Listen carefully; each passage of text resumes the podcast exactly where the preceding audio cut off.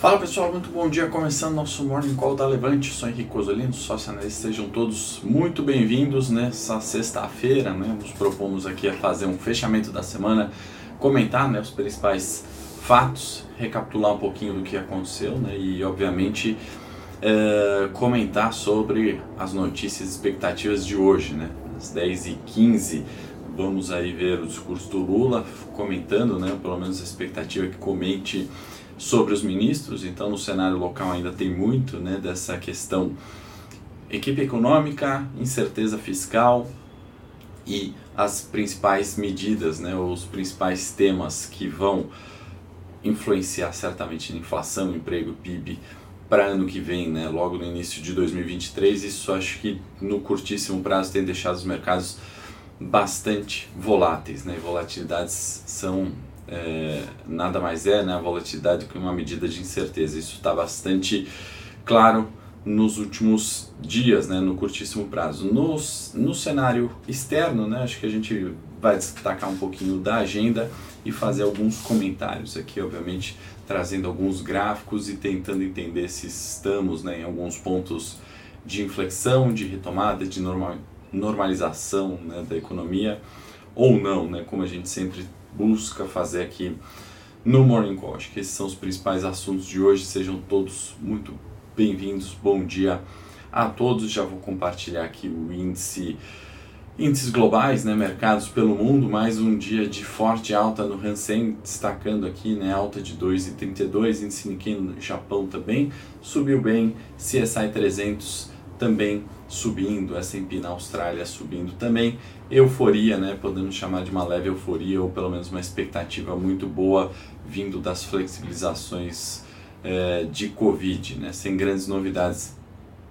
nos mercados da Ásia, comentar o que a gente falou sobre ontem, né, agenda uh, no fechamento do Ibovespa traria CPI na China, né, e veio uma redução de 2.1 índice de inflação chinês reduzindo, né, chegando em 1,6 uh, dado anual de novembro. Tá? Então, expectativa uh, para a redução era menor né, do consenso, porém ainda é uma redução. Então, um copo meio cheio acho que reflete nessas altas que estamos observando da Ásia Pacífico. Inflação ao produtor, como a gente comentou no morning de ontem também, uh, veio reduzindo né, 1,3% também. Então, inflação ao produtor também mostrando desaceleração. Né? A gente comentou bastante sobre queda nos preços dos fretes. Né? A gente trouxe o gráfico no morning de quarta-feira, se eu não me engano, ou segunda-feira. Né? Uh, preços de commodities, né? petróleo zerando ganhos, tudo isso tem favorecido os índices de inflação, redução na expectativa, pelo menos no curtíssimo prazo, da inflação global. Europa, né, totalmente em alta, hoje todas operando no mesmo sentido, direção de subida. Da Eurostox como referência 0,44 e fechamentos ontem, né, Dow Jones, S&P e Nasdaq uh, no terreno positivo. Tivemos comentários aí da Janet Yellen, ex-secretária ex-presidente do Banco Central, secretário do Tesouro Americano, é, sem grandes também novidades, né? um pouquinho mais do mesmo, falando sobre a possibilidade de, dos Estados Unidos não enfrentar uma recessão tão prolongada, né? mas também não descartando, ou seja, um discurso bastante neutro ali, acho que sem grandes influências no mercado, estou só trazendo é, alguns comentários. Para a gente falar da agenda né, de hoje, a gente está é, com cena externa, né, índices é, de preços, né, a gente tem aí o PPI de novembro, sentimento consumidor da Universidade de Michigan e tudo isso né, vai refletir em expectativas inflacionárias. Tá? No cenário local, 10 e 15 é, esperado né, o discurso do Lula com relação à sua equipe, né, anúncio de alguns ministros e uh, temos esses, esses destaques na agenda de hoje, tá? Bom dia para quem está chegando agora. Pedir para a produção, inclusive, compartilhar nosso relatório gratuito. A gente montou um tema, uh, um conteúdo né, específico sobre trava de altas, né, uma estrutura com operações, com opções, né, explicando um pouquinho mais dos detalhes da, das opções para quem já conhece essa estratégia, para quem não conhece, né, vale aprender o que, que é uma trava de alta com opção, né? resumindo, como você pode é, limitar a sua perda e buscar um retorno né? também limitado, por isso chama-se trava de alta e a relação de risco-retorno ser favorável. Tá? Então a gente está falando de alguns uh, de algumas das estratégias possíveis de se utilizar com opções. Então quem, quem gosta do tema, quem quer aprender um pouquinho mais, só uh, clicar no link, deixar o melhor e-mail e uh, aproveitar nosso conteúdo gratuito aí, obviamente, não só não só de, de recomendações né, e de, de, de, cobranças né, em conteúdos, em cursos, a gente gosta bastante dessa parte educacional e gratuita. Tá? Então fica à disposição de quem se interessar. Então, enquanto o mercado está é, é, monitorando aí, né, os, os, os, as expectativas com o ministro, volatilidade, acho que vale bastante a leitura desse relatório. Bom dia para quem está chegando agora. Já vou pedir o like, a inscrição na página da Levante, ativar o sininho de notificações. Se você estiver gostando, obviamente, do conteúdo, não esquece de dar o joinha, deixa nos comentários salvos ali o que, que tem é, de é, positivo, né, quanto ao tema encontrado aqui, né? E também o que tem de negativo quanto ao tema encontrado aqui, deixa nos comentários, é sempre bom pra gente ir melhorando, tá bom? O Beto Gaspar falando, lá vem o discurso bonito de opções, mas na prática as indicações da Levante vão sempre contra o mercado.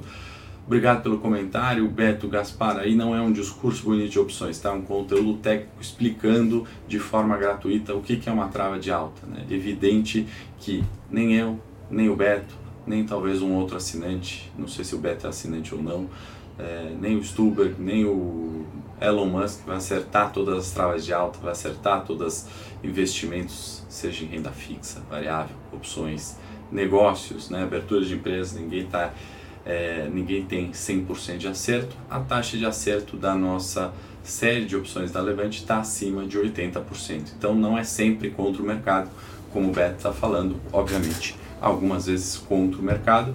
A ideia é que se a gente acertar 51% das vezes, tá ótimo, né? Então a gente está acertando mais do que errando. Rui está elogiando o trabalho técnico profissional, parabéns, muito obrigado, Rui. Não tá fácil, né? E a gente vai chegar no tema do morning, né? O balanço semanal, né? E que causa essa insatisfação do Beto, causa insatisfação uh, minha também, né? Quanto analista, de gestores, uh, de civis, né? Quanto ao rumo da política, né? De forma geral. Uh, sem, sem criticar aqui ideologias, partidos, não é essa ideia, mas a insatisfação com, com melhor de emprego, melhor de PIB, melhora de renda no Brasil, enfim, né?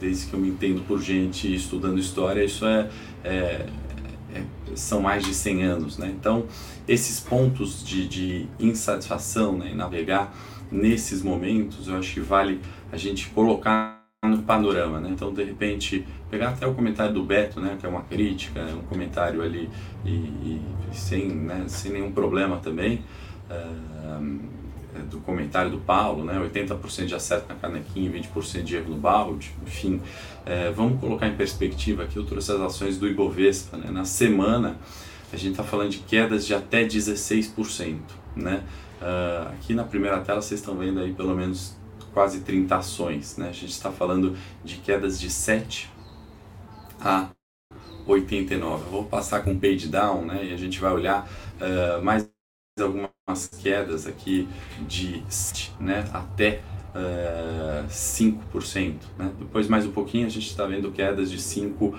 a 0. Né? Quais ações subiram na semana? Né? Então, pegando aí esse sentimento ruim do curtíssimo prazo. Né? Poxa, uh, Ramos as uh, recomendações na semana, por exemplo. Né? A gente está vendo que se a gente não escolhesse Cash 3, Suzano uh, e Clabin e GetNet, né? a gente está falando aqui de altas de 1 a 4%, né? pouquíssimo uh, expressivo. Tá? É, 80% Beto, não tem problema, tá? Assim, quer tumultuar o morning call, quer falar, criticar, fica à vontade. Críticas são bem-vindas. Agora, desconfiar daquilo que é enviado para a CVM, que tem o histórico, né, auditado, você não precisa. Você se quiser me manda seu e-mail, mando todo o histórico da série. Né? Então você entrou aí, fez as últimas é, quatro operações, né? E acertou duas, perdeu duas, né? Então talvez seja esse o sentimento, mas não precisa ironizar aqui, acho que ninguém está brincando, você está fazendo os outros 70 aí que estão ao vivo perderem um pouquinho de tempo. Então presta atenção aqui no Morning Call e, e vai vendo onde a gente está fazendo o, o objetivo diário aqui, que é justamente fazer esse balanço da semana. Então, é, num cenário né, onde só Get Cash subindo de forma expressiva e ali né, bastante uh, fora do, do fora do, do, do, ciclo, né, fora da, da tendência, né, Cash e GetNet caem mais, né, de, enfim, não vou pegar o gráfico que a gente vai olhar mais no Morning Técnico já já, mas estão perdendo valor. Né? Então, em tendência de queda, são altas ali que, que não vem encontro com, com o racional técnico, não vem encontro a, a, a, o ciclo de mercado atual. Né? Suzano e Clabin né, são heads interessantes, né? papel e celulose tem bastante valor e estão descontadas. Agora, tirando essas ações, né, é, e começando aqui por Taesa, que caiu 0,40, Gerdau 0,55, quedas pequenas, né? Vale Brap, que recuperam quedas e, e pouco caíram né, na semana, a gente está falando do, da média de mercado né, caindo de 16% a 10%. Né? Estamos falando de 30 ações aqui, uh, boa parte dessa primeira tela em consumo, uh, ações é, domésticas, alguns bancos também, né, Banco BTG, entre outras. Né? E aí a próxima tela que tem mais 30 ações, aí a gente vem com um é, apanhado muito maior. Né? Então, nessa semana, o que, que justifica a queda? Né? E no mês também não é diferente, né? se a gente pegar a situação mensal fica até pior, né? Você vai ver Get Cash, Clabin, e, e, vale, né? mas quando a gente olha das que mais caíram, 18%, 17%, 16%, até 10% nas primeiras 30 ações do Ibovespa, né? Ibovespa composto de 90 ações. Então, por que, que eu estou falando isso? Né? Para justificar o principal ponto que a gente está vivendo, né, que é a incerteza fiscal. Né? Quando a gente vê o comunicado do Copom, quando a gente vai ler a ata novamente na próxima semana, quando eu vou no evento onde o Campos Neto vai discursar, eles estão falando simplesmente do é, incerteza fiscal. Incerteza fiscal. O que é incerteza fiscal? A gente não sabe, né? não tem um sentido do que o próximo governo vai fazer quanto a gastos públicos. Né? A gente está vendo a PEC sendo aprovada, né, dos gastos públicos, que vai levar 168 bi fora do teto. Né? Uh, e isso é realmente algo que o mercado não estaria né, precificando um cenário normal de retomada. Né? Então, tudo isso no curtíssimo prazo, né? trazendo a queda do mês de novembro da bolsa, trazendo o mês de dezembro, que nos parece ser um mês uh, que vai fechar ruim, né? se a gente pegar como referência, obviamente, os primeiros 10 dias aí de negociações, a incerteza que traz essa volatilidade, aquele Bovespa que no longo prazo negocia entre 108 e 114, tem feito com que os investidores, com cautela, né, saiam de algumas posições. Né? E aí, quando parece que tudo vai encaminhar, chegamos no 114 e de repente 108 mil pontos. Né? Ontem testamos inclusive marcas abaixo disso. Né? Isso é simplesmente todo esse processo que a gente está vendo, por isso destacamos a agenda hoje com a fala do Lula, né? expectativa de anúncio da equipe econômica, foi aconselhado a divulgar os nomes antes, né? então acho que por isso, inclusive, teremos né, esse anúncio hoje. E, e de um lado que parece né, ter dado um tempo de preparar o mercado para o Haddad, especialmente na Fazenda. Né? Esse é o principal nome que causa é, bastante é, preocupação. Então, certamente, né, que os economistas começam a fazer agora? Projetar uma maior relação dívida-PIB, né, um aumento do gasto do governo.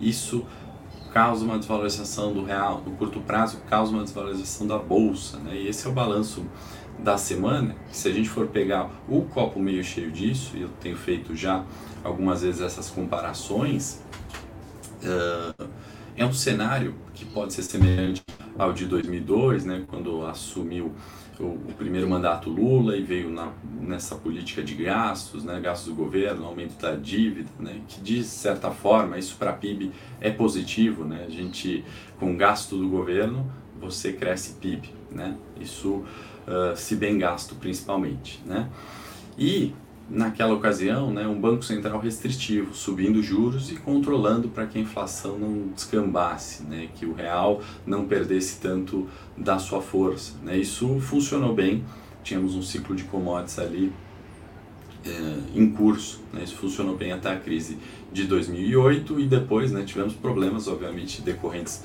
do gasto. Né. Então, voos de galinha em PIB, né, me parece, né, num copo meio cheio, uma situação similar. Né? Incerteza muito grande quanto aos gastos, quanto aos nomes e quanto aos mandatos uh, do, dos ministros e os as, as, o, jogo político, né? o que está sendo negociado em valores, em PECs, em, em orçamento secreto ou não, né? e as sinalizações de todos os entes. Né? Então, enquanto o STF julga orçamento secreto ou não, aqueles que se beneficiam disso no Congresso sinalizam que não apoiam a PEC de uma determinada forma. Né? Então são sinalizações políticas ruins, né? porque estamos perdendo tempo, estamos perdendo dinheiro do país nesse sentido, né? sendo que não temos nem nome, nem equipe, é, e a previsibilidade fica muito mais difícil. Então a gente tem um cenário ali do Copom, isso ficou muito claro nos últimos comunicados, o, o último, na minha opinião, já, já coloquei aqui na quarta e na quinta, mas sem grandes novidades até, né? Mas no sentido de ressaltar tudo isso que a gente está falando de volatilidade, permanece à frente, né? Permanece para 23 e nesse cenário, né, onde a volatilidade causa, né, uma semana muito ruim como a gente viu agora, né, com quedas de 14% e poucos papéis subindo, e isso que sobem, sobem 2%, né? Pegamos cinco papéis aí, Vou colocar dois papéis que têm alguma coisa de relação com fundamento, ciclo, análise técnica e macro, né? Suzano e Clabin. É, os demais caem forte. Né? Então, até esse período de ajuste, até entender de fato qual que vai ser a tendência, né? que seja ela de queda ou de alta, né? essa volatilidade faz o mercado, no geral, perder liquidez e perder valor. Tá? Então, eh, balanço da semana cenário local, acho que é um pouquinho disso que eu queria falar. Mandem aí suas perguntas, tem algumas aqui para responder. O, clima tá pesado hoje aqui no Morning Call. O Beto tá criticando a série do Fênix, né? Tá desconfiando. Alessandra, Alexandro, Alexandra, não sei. Eh, bom dia, Henrique. Falar sobre tu e que perdemos é, ontem, 50% é indicado pela Levante. Alexandra, a gente nem encerrou essa operação com opções de tubo. Como você está falando que a gente perdeu 50%? Né? Variações de 50% é, em opções né? É, é, são até comuns. Né? A gente busca alvos muito maiores em opções. Né? O ganho máximo no, no, na série histórica da Operação Fênix é 800%. Né? Então, se você não entende o risco, né? nessa operação do Itaú a gente falou, né? o risco máximo é perda de 100% do capital, ou seja, o que quer dizer isso? É um percentual, um capital menor que você tem que colocar na cesta. Né? Em um dia de negociação, né? É, se Itaú tiver a mesma valorização hoje que teve de queda ontem, né, os 50% voltam e estão neutros. Né, a gente está falando em vencimento em 20 de janeiro para essa opção, tá? Então, assim, a gente tem que ter uma neutralidade, né? Um ponto que eu falo muito do behavior finance, né? Expectativa, né? A emoção, a euforia do ganho, o pânico da perda, ela não tem que vir para o jogo, ela tem que vir com análise técnica fundamentalista, cenário macro, né? Não dá para a gente é, colocar fatos, né? Ou achar que alguém é, pode adivinhar se hoje Itaú sobe 3% ou cai 3%. Isso não existe, né? Quem tenta adivinhar isso não acerta uh, mais de 50% das vezes, né? E 50% é muito pouco, né? Não, não permite você sequer pagar custos uh, de corretagem tá bom? É, o Rubens, né, que também está perguntando, uma ideia, Rubens, né, que a gente tem implementado é justamente colocar um aviso antes, né? A gente fala, olha, em até 20 minutos existe a possibilidade de uma operação, né? sem o compromisso de fato de fazê-la, né? Porque tem uma série de coisas que a gente vai mensurando até passar a recomendação e são os preços de strike, são os vencimentos, são as uh, tendência, né? Fundamento, tudo isso que a gente acaba olhando, isso leva uh, um tempo, né? Mas a, a forma como a gente tenta avisar isso para que você tenha tempo de ver, né? Num Telegram, num e-mail, todas as formas que a gente avisa. O Maurício está falando Rubens, o mercado de opções é assim mesmo, muito volátil, dá uma olhada no curso, na plataforma, para entender melhor como funciona essa precificação e as variáveis envolvidas. Perfeito. A gente tem um curso também que a gente fala que vai de brinde com o produto, com a recomendação. O Sérgio fala que não tem procuração para defender ninguém, mas o trabalho da Levante é sério e transparente. Nesse final de ano, as perdas serão grandes. Seria bom discutir isso no privado, pois aqui atrapalha. Obrigado, Sérgio. Também acho, né? E assim, né, uh, ganhar sempre, né? Todos os dias, isso não existe, em, acho que na vida nenhuma, né? Em profissão nenhuma, você vence todos os dias e a ideia é vencer mais ao longo da vida. Acho que é o que a gente se propõe aqui em fazer e estamos conseguindo.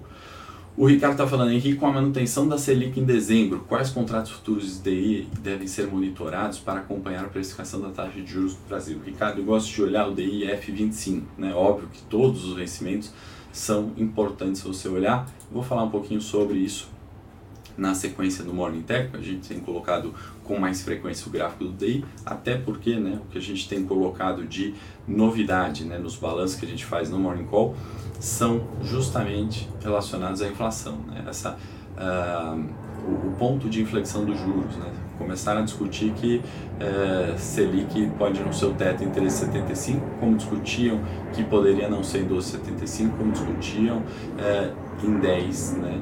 Uh, só que o mercado fazendo isso de forma mais atrasada e eu acho que felizmente a gente conseguiu né, discordar do Campos Neto, discordar do mercado, discordar agora falando que é, os juros está é, no, na máxima histórica. Né? Eu acho que não chegamos lá ainda. Então, monitorar esses vértices, deixa eu voltar aqui para os gráficos, a gente foi no, no fechamento da semana, mas vale comentar alguns pontos. Né? Ah, aqui, é, pedidos de seguro-desemprego nos Estados Unidos né, começam a aumentar desde junho e essa é aquela perspectiva. Né? Sobe juros, restringe a economia, desemprego aperta. Né? O Powell tem falado que consegue manter o pleno emprego, o mandato do Fed, uh, e de fato tem conseguido, né? mesmo subindo juros, mas vale a gente se atentar à escalada né? que a gente vê uh, voltando para preços de janeiro. Estou né? colocando aqui alguns pontos que podem ser inflexão ou não, né? a gente está projetando já o, o, o investimento à frente. Aqui a gente está falando de dólar, né? Nos parece que dólar chega numa, numa máxima, né? A gente está colocando o eixo zero de 1990, né? Então a gente está falando 4% acima no momento atual, uh, chegamos em 14% acima. Isso uh, é um pico, né? Desde, deixa eu tirar a legenda aqui, isso é um pico desde 2000, né? Dos anos 2000, 2004. Então nos parece que a força do dólar, né, referente à subida também, né, ou refletindo a subida dos juros americanos, nos parece que é uma máxima, é um topo. Né? Não estou falando da paridade dólar real, estou falando de dólar, moeda americana. Né? Se o dólar frente ao real sobe, é em virtude à incerteza fiscal, é a desvalorização do real e não necessariamente a valorização do dólar. Isso também é um ponto importante para ficar claro nesse sentimento que acaba abordando os investidores, principalmente os iniciantes, de forma mais negativa, né? Vai falar assim, poxa, o dólar chega na máxima, estou vendo o real se desvalorizar.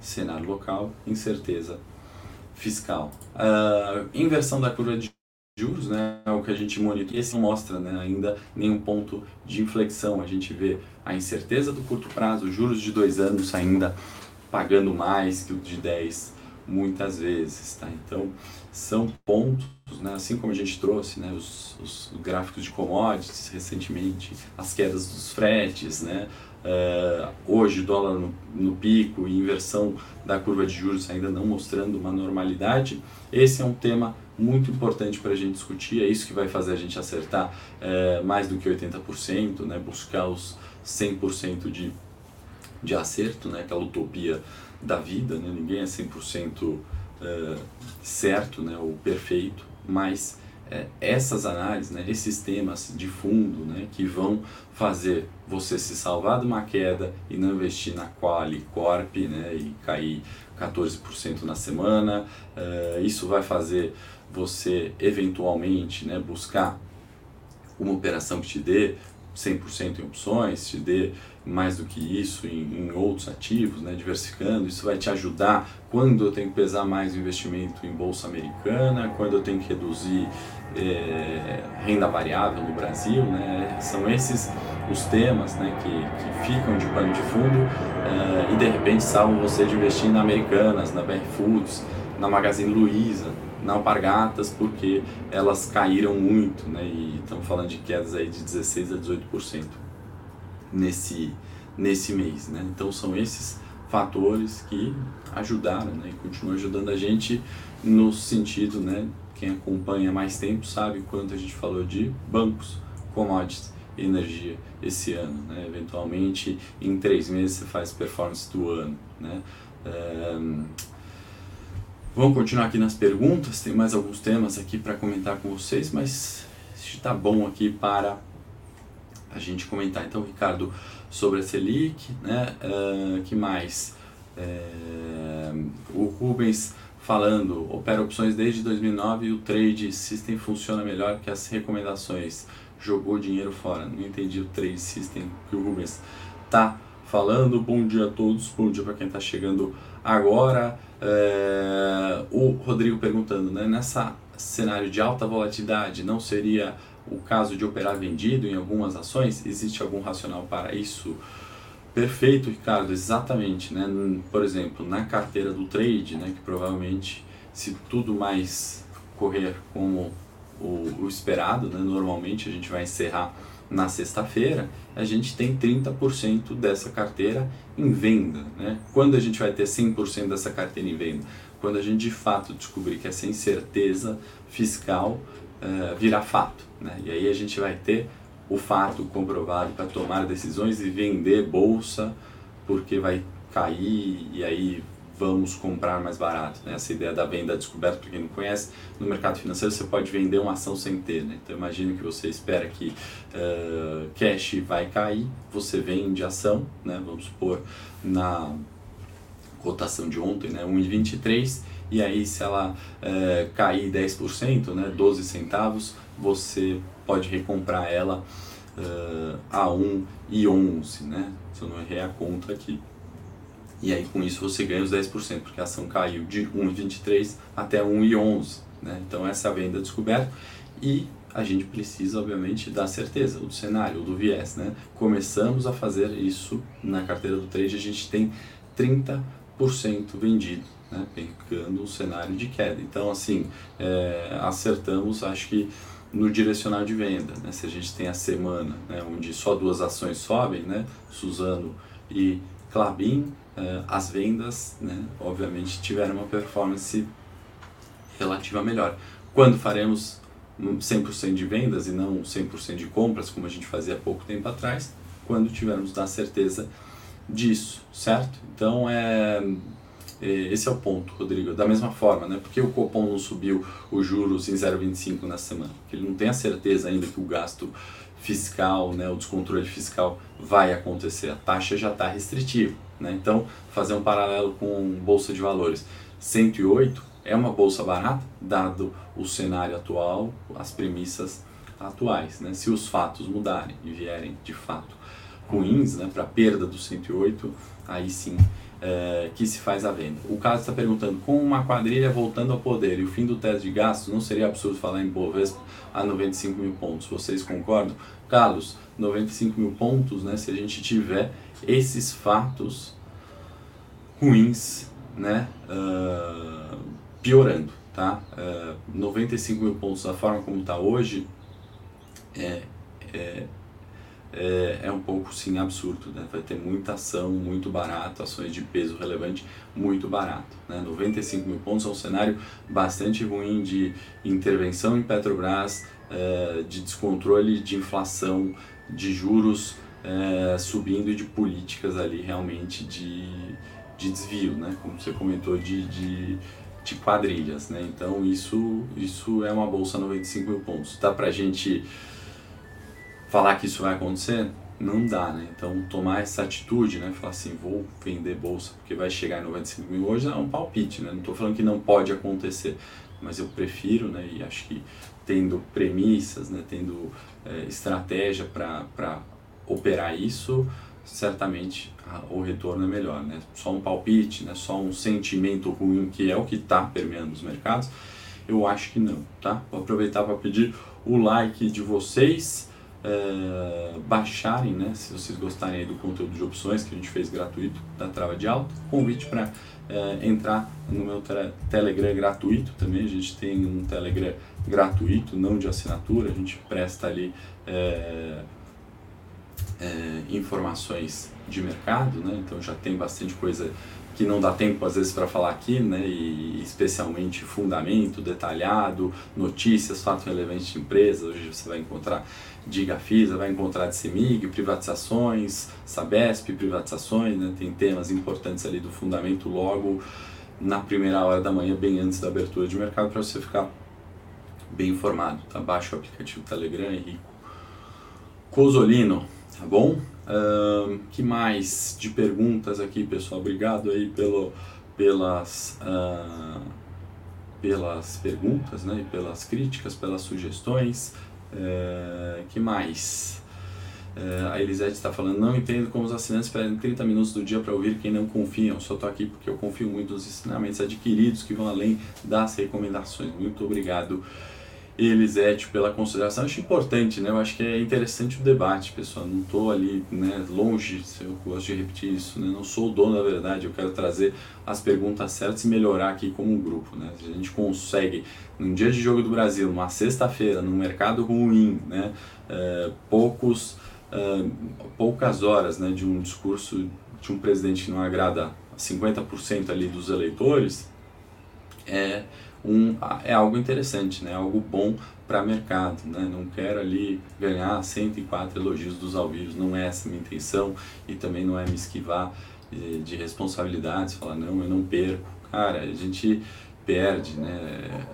para falar de 80% que alguém aí também duvidou, né, é, são 20% de perdas, né, quer dizer, a cada 100 dias a gente vai perder 20, né, quase é, um mês, né? E, e, é normal, né? Isso faz parte do mercado. Eu acho que se a gente conseguir aumentar esse grupo de 100, aumentar o número de assinantes, aumentar né, apoiadores, certamente a gente também aumenta aqueles que estão insatisfeitos ou que não entendem é, dessa forma, não concordam, né? E aí é, acaba vindo no mercado financeiro, né?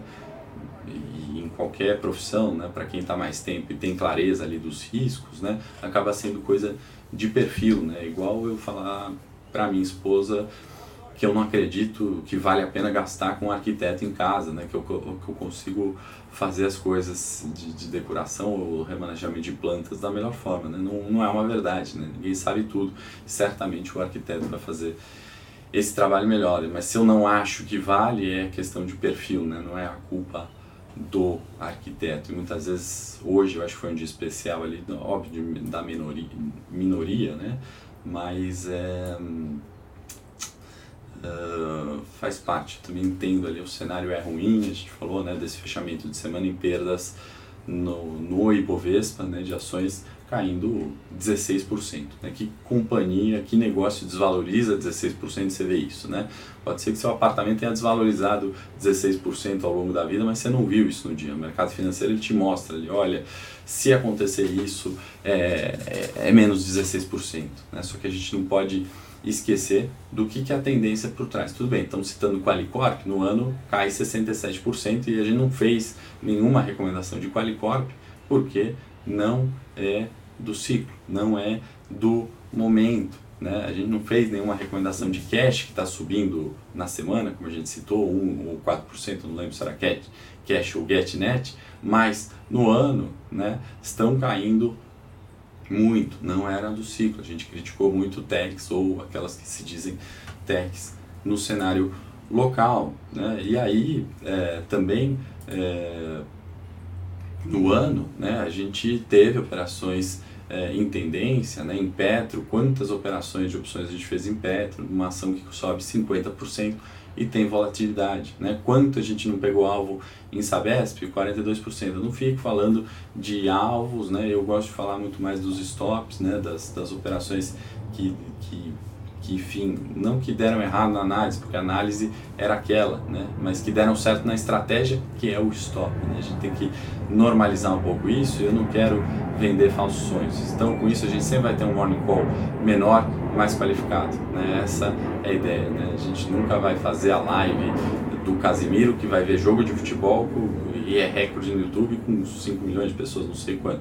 É um assunto muito mais gostoso que todo mundo tem em comum. Né? Investimento nem todo mundo tem em comum e muita gente desiste, né? acaba ficando pelo caminho, né? porque entrou na bolsa em um mês e perdeu dinheiro, né? mas ele não fez essa comparação. Né? Às vezes ele perdeu 5% e a bolsa caiu 20%. Né? Então, assim, ele tem uma performance melhor, mas ele falou, puta, perdi 5% e aí acaba sendo perfil. Fala assim, não aceito o risco de perda, dificilmente vai ter sucesso em algum investimento que dê mais que o CDI, né? E é perfil, e tá tudo uh, ok, mas o importante é olhar essa tendência, né? Enquanto a gente falou de bancos baratos, né? Itaú sobe 21% no ano, né? Então, dividir aquilo que é longo prazo, dividendos, eu falo da minha série de dividendos, tem um, uma, um viés, né? E o curto prazo, que tem outro viés, certo? O Fábio está falando para recomendações certeiras só na Mandi na Asset. É um bom nome para Asset, né? Não sei se eu investiria, mas é, com certeza, né? mas a Ná ela errou que o mundo ia acabar, acho que em 2000, não era isso? É, fiquem bem, não vou atrapalhar vocês, fiquem de boa. Agora que se sentem prejudicados também são assinantes no momento. Rubens, eu não estou falando que não é assinante, que não é, e, e o, o, prejudicado também não estou me isentando da responsabilidade, né? Eu sei que na série, as últimas quatro opções a gente perdeu uh, em duas, muito provavelmente que vencem hoje, né, e certamente não retornam e ganhamos em duas. Né? Só estou dizendo aqui para que vocês também é, olhem a perspectiva do longo prazo. Né? Ela não é uma série de quatro opções, né? nem sei quantas a gente recomendou. Então, por isso que eu citei os 80%, mas fique tranquilo. Obrigado, Guilherme.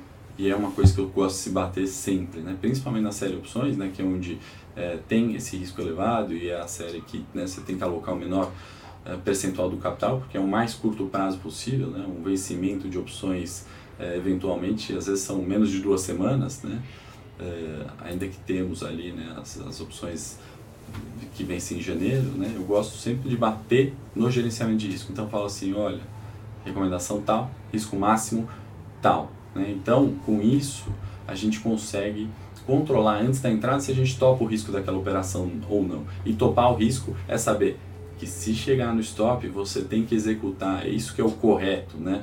É, não é igual o jogo de futebol que se você perdeu, você errou, né? Ah, eu, eu, eu perdi, mas joguei bem. Não, provavelmente você jogou pior que o outro time, né? E aí tá errado. Na estratégia de mercado financeiro é mensurar risco e chegar no, no stop estopar isso é acertar no final das contas, executar a estratégia.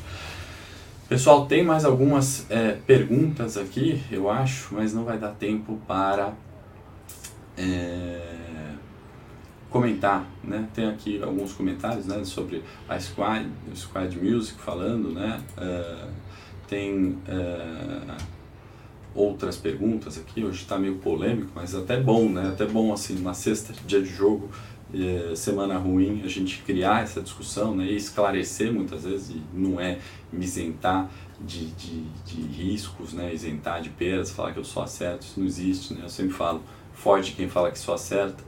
Hoje a internet contamina muito, né, você vê o, o, o trader que paga o um cafezinho, é, negociando ações, né, e aí você vai ver é, muitas vezes ele aluga né, a Land Rover ou aluga a Ferrari para postar no Instagram não, não é uma realidade que se vende, né? E aí quem, quem que chegou em bolsa, né? Assim, sempre aquela ilusão, né? E aí a gente fala, esse aqui é o, o golpe da vez. Não é dessa forma, né? Assim, já passei a crise de 2008, né? Não me gabando aqui de nada, né? Já passamos Wesley Day, coronavírus mais recente, impeachment da Dilma, prisão do Lula, Lava Jato, né? Outras coisas tantas que esse cara que aluga, né? A Land Rover, a Ferrari, paga o um cafezinho com trade, ele talvez começou agora, né? E aí vem de uma ilusão. Então, quantas pessoas chegam também com uma ilusão, com conceitos errados, né? Fala assim, poxa, mas por que você coloca esse stop de 10 para essa ação que só tem um alvo de 10, né? É, a relação de risco-retorno não é favorável, mas é porque a gente acerta mais vezes, né? Então, no longo prazo, a gente tem alcançado mais os alvos de 10 do que os stops de 10. Então não preciso é, estimar um alvo de 30% para um stop de 10, né? relação de risco 1 para 3, que muita gente chega com esse conceito. Né? Ou, ah, para um ganho de é, é, 2%, né? eu coloco um stop de 0,5%. Cara, você vai sim perder muito mais vezes 0,5% do que você vai ganhar 2% nessa estratégia. Né? Você está com uma falsa ilusão de que você está com uma proteção, tá bom? Uh, então é isso, tá pessoal? Obrigado pela presença, pelas considerações. Se você gostou do conteúdo, dá o like. Não esquece de baixar o conteúdo, é gratuito. Ou entrar no grupo gratuito Henrique Cosolino no Telegram. Espero lá, tem notícias já, tem fatos relevantes, tem todos os dias conteúdo relevante e gratuito para você lá. Certo? Forte abraço. Indo no Morning Tech. Quem quiser continuar a discussão, quem quiser ver a curva de juros futuro de janeiro 25, quem quiser ver as maiores quedas da semana, a gente continua com esse balanço por lá. Entrando ao vivo agora, um pouquinho atrasado, inclusive. Obrigado a todos, excelente sexta-feira. Vamos ver se o Brasil hoje dá uma outra goleada e segunda-feira eu estou de volta aqui. Mais uma vez, espero ver todos aqui novamente, discutindo, debatendo. Obrigado pelas críticas, sugestões e elogios também. Forte abraço.